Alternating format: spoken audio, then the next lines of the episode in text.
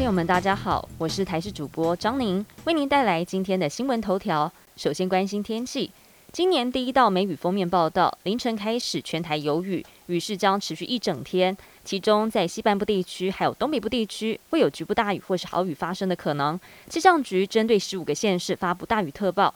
而到了明天，天气与今天类似，不过气温会再下降一些。一直到下周一之前，水汽都是偏多的，提醒大家要严防剧烈天气以及致灾性降雨。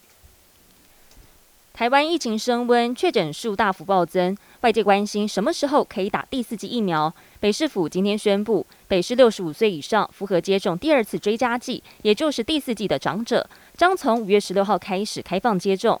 北市已经没和十九家医院有意接种的民众，可以自行到各医院的预约管道挂号。而除了现场挂号，长者们也可以使用北市卫生局的疫苗接种登记系统，将在五月十七号到十八号的上午九点钟到下午五点开放预约，预计在五月二十三号到二十九号提供接种服务。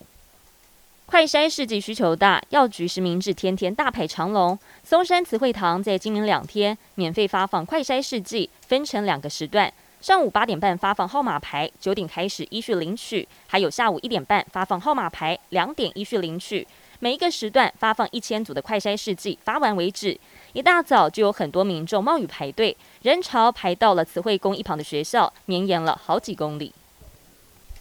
同一超商的收款系统，昨天晚上大约十点四十分开始大宕机，条码刷不了，只能手动输入结账，也没有办法刷卡，让民众哀鸿遍野，店员大感无奈。有些店家干脆在门口贴出暂停营业的公告。现代二十四小时的超商仿佛变成了干妈店。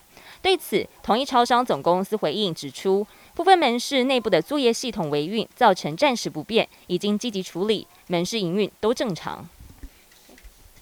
北韩在日前首度承认境内爆发新冠肺炎确诊病例，并且有人遭到奥密克戎变种株的感染，甚至早在四月底就有超过三十五万人有发烧症状。